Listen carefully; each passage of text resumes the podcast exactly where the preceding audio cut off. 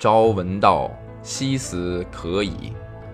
长篇小说《新》发表于大正三年（一九一四年四月），是夏目漱石后期代表作之一。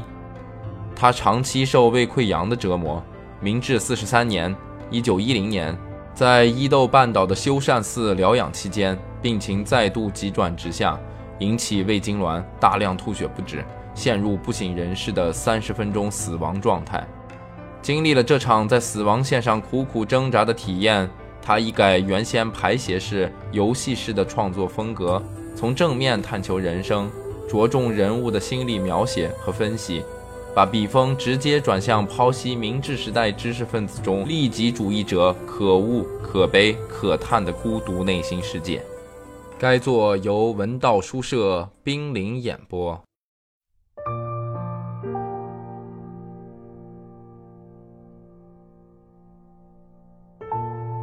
我写的那封信很长，母亲和我都以为先生这回肯定会回信的。果然，在信发出的第二天，我又收到了一封电报，上面只有一句：“不来京也可以。”我给母亲看了电报，大概他是想给你写信吧。母亲似乎认定了先生会为我介绍工作。我也觉得有这个可能，但若从先生的平日为人来看，便觉得不对头了。在我看来，先生为我找工作是不可能的事。我的信先生还没有接到，所以这封电报一定是在看到我的信之前打来的。我对母亲说了句不说也明白的话，母亲也煞有介事地想了想，回答：“大概吧。”尽管我明知用这句话来为先生辩解是起不了任何作用的。那天是主治医师请镇医院的院长一起来给父亲诊治之日，所以我和母亲没有时间多谈这件事。两位医生进行了会诊，又给病人做了灌肠等等处置后，就回去了。自从医生命令静默以来。父亲大小便都是在床上，靠别人伺候的。特别爱干净的父亲，最初一段时间很不情愿，无奈身子不听使唤，也只好勉强这样了。而且由于病情日渐沉重，父亲的脑子好像也越来越迟钝。日子久了，就变得满不在乎了。有时弄脏了被褥。旁人见了都皱眉头，他倒无所谓。不过得了这种病，尿量特别少，医生也束手无策。父亲的食欲也渐渐减弱了，偶尔想吃什么，也只是嘴里头馋，根本咽不下去多少。连一向喜欢看的报纸都没有气力拿了，放在枕边的老花镜也好久没有从黑眼镜盒里拿出来了。父亲有个发小，名叫阿作，住在相隔七八里远的地方。他前来探望时，哦，是阿作。父亲睁开混沌的眼睛望着他说：“阿作，谢谢你来看我，看你这么结实，真叫人羡慕啊！我已经不行了。怎么会呢，老哥？”你两个孩子都是大学毕业，就算得了点病，也没什么可埋怨的。你看看我，老婆子死了，又没个孩子，就这么孤单单的凑合活着，身子骨再结实也没什么意思。灌肠是阿作来过两三天之后的事了。父亲高兴地说：“真是多亏了医生，现在舒服多了。”父亲对自己的寿命似乎有了些信心，心情也开朗了。在一旁的母亲不知是受了父亲情绪的影响，还是为了鼓舞病人，把先生来电报的事告诉了他，说的就好像已经如父亲所愿，我在东京找到了工作似的。我在一旁急得抓耳挠腮，可又不能阻止母亲，只得默不作声地听着。病人脸上露出了笑容。那可太好了。妹夫也高兴地笑着说：“什么工作还不知道吗？”哥哥问。事已至此，我连否认的勇气也没有了，便含含糊糊地应对了几句，找借口离开了病人的房间。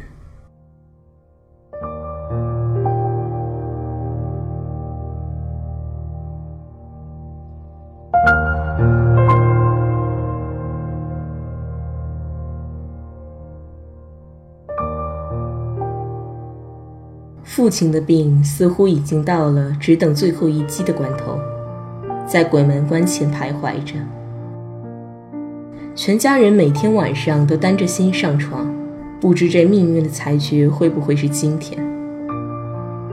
看父亲的样子，已经感觉不到任何痛苦了。这样一来，护理反倒变得轻松起来。为了以防万一，只留下一个人守在病人房间里。其他人可以轮流着回到自己的床铺上休息。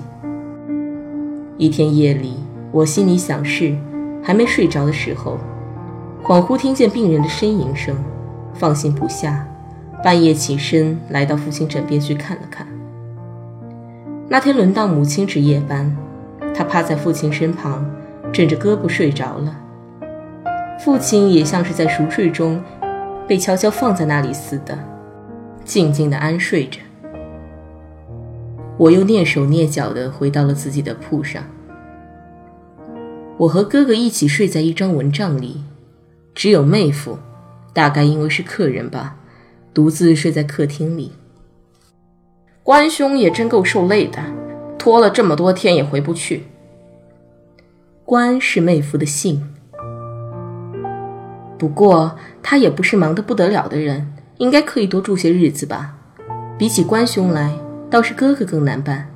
这么长时间拖下去的话，难办也没法子。这不是别的事。我和哥哥的床铺是并排的，睡前这么聊几句，在哥哥的脑子里，在我的心里，都觉得父亲的病肯定没救了。甚至想到，既然没救了的话，那么……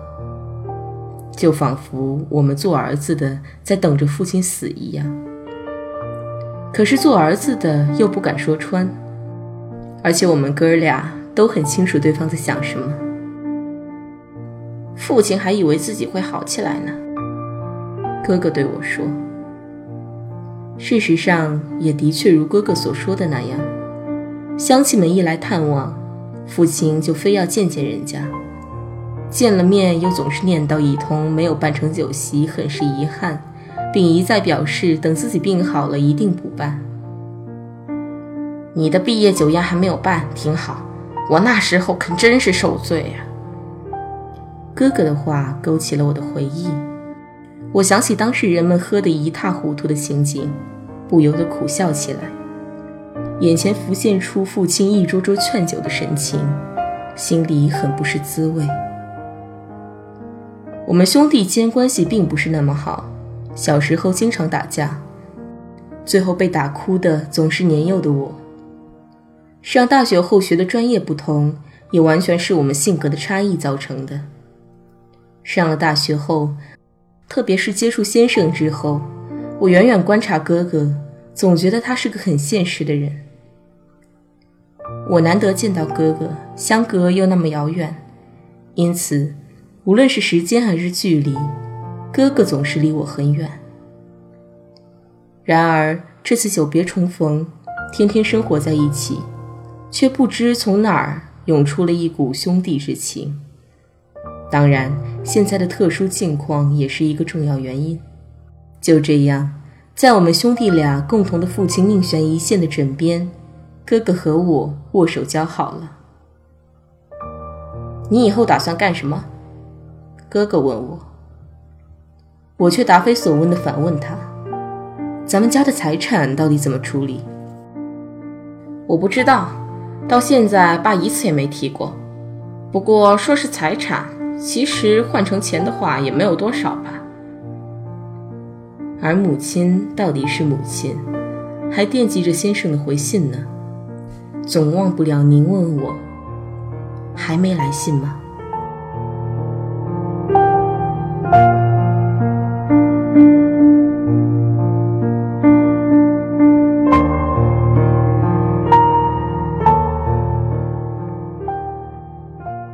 你总是说先生先生的，到底是谁呀？哥哥问我。前几天不是和你说过了吗？我回答。对哥哥老是这样问过别人的话，随后就忘掉的毛病，我心生不快。倒是听你说过的，可是，他的意思是，虽然听我说过，可还是不是明了。我觉得没有必要非得让哥哥理解先生。可是哥哥竟生了我的气，我觉得哥哥的老毛病又犯了。在哥哥看来，既然我那么尊敬的一口一个先生的叫，必然是个知名人士，至少也该是位大学教授吧。既没有名气又什么都不做的人，有什么地方值得尊敬呢？在这一点上，哥哥的心思同父亲完全一样。不同的是，父亲轻率地断定先生是因为没有本事才游手好闲的。相反，听哥哥的口气，似乎是说先生虽有才干，却游手好闲，因而不过是个没出息的人。这么一勾意思的可不好，无所事事的活着是懒汉哲学。人活着就一定要最大限度地发挥自己的才能。我真想反问哥哥一句：“你懂不懂自己说的 ‘egoist’ 这个词的意思？”不过，如果你能靠他谋到个好差事，还算不错。爸爸不是也很高兴吗？后来哥哥又这样说。只是没有接到先生的明确回复，我就不能这样去想，也自然没有勇气说什么。可是母亲一厢情愿地对大家这样吹了出来。事已至此，我也不好马上否认了。无需母亲催促，我一直在等待先生的回信，盼望着这封信能带来家人所期待的介绍工作的事，那就好了。在濒死的父亲面前，在一心祈祷着为父亲求得哪怕一点安宁的母亲面前，在认为不做事便枉为人的哥哥面前。在妹夫、叔叔、婶子等人面前，我不得不为自己不以为然的态度而自责。当父亲呕吐出奇怪的黄色东西时，我想起了先生和夫人曾经说过的那种危险。躺了那么久，胃口还不变坏了？母亲说。我望着母亲那懵懂无知的脸。眼里涌出了泪水。哥哥在起居室遇到我时问道：“你听见了吗？”他指的是医生临走时对他说的话。其实用不着听医生说什么，我早就知道父亲那样呕吐意味着什么了。你有没有打算回老家来打理家里这摊事？哥哥回过头来望着我说：“我什么也回答不了。这么多事，妈一个人哪成啊？”哥哥又说：“哥哥似乎认为，我就是终老于家乡也毫不可惜。只是喜欢看书的话，在乡下也是一样的，而且又不用工作，不是正合适吗？按理说，倒是应该哥哥回来的。”我说。我怎么能待在这儿呢？哥哥一口否定了。听哥哥的口气，他胸怀着在这世上干出一番事业的雄心壮志。你要是不愿意的话，那就请叔父帮着照料一下。但是妈必须得跟着一个人过。妈愿意不愿意离开这里，这还是个大问题呢。父亲还没有死，兄弟俩就商量起父亲死后的事情来。